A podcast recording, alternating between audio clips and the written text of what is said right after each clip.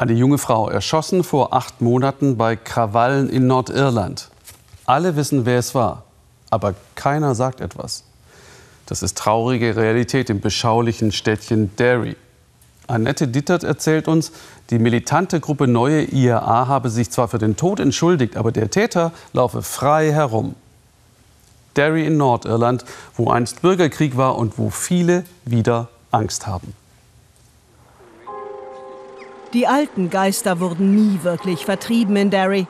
Der Frieden ist hier nie angekommen. Im April letzten Jahres verblutet die 29-jährige Lyra McKee an einem Kopfschuss nach einer Polizeirazzia. Sie stirbt auf dem Weg ins Krankenhaus.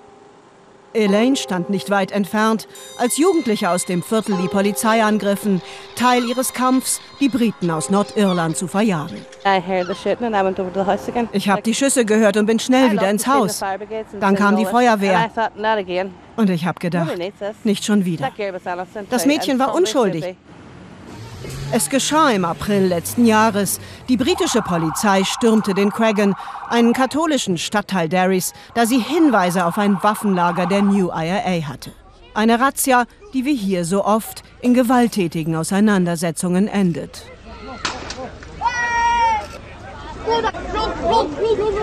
Die 29-jährige Lyra McKee steht als Beobachterin neben einem Polizeiauto, als sie von einer Kugel getroffen wird. Die Polizei veröffentlicht später ein Video von dem Täter, der hinter einer Ecke versteckt, gezielt in Richtung Polizei schießt. Aber bis heute wurde hier niemand festgenommen.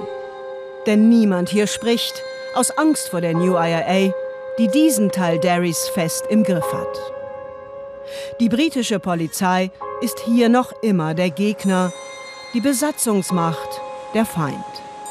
Hier werden als Vermittler allenfalls Männer wie John Connelly akzeptiert, der selbst lange gegen die Briten gekämpft hat und jetzt aber für den Frieden wirbt.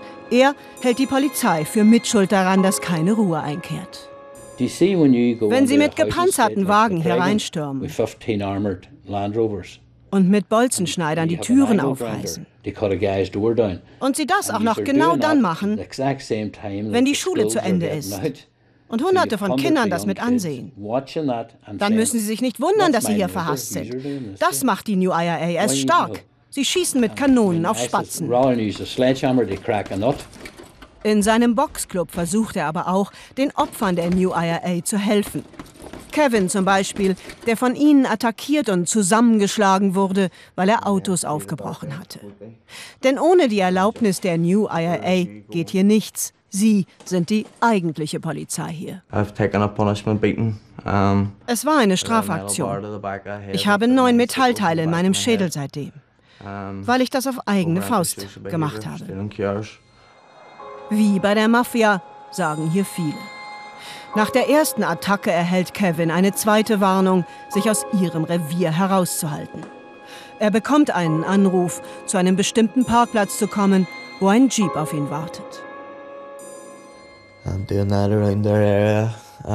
Sie fragten, was ich hier verloren hätte. Und dass, wenn mein Name noch einmal auf ihrer Liste auftauchte, dass ich dann einen weiteren Anruf bekomme. Und einen Termin.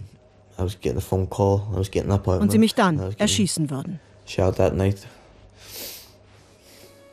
Das Wort New IRA nimmt er vor der Kamera nicht in den Mund, wie die meisten hier. Ob er weiß, wer Lyra McKee erschossen hat? Of course. Natürlich. Of course they know who done it. Das weiß hier jeder, wer das getan hat. Aber warum ist dann immer noch niemand verhaftet worden?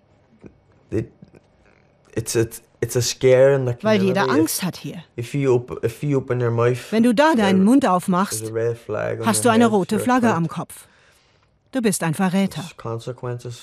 Und das hat Konsequenzen. severe consequences.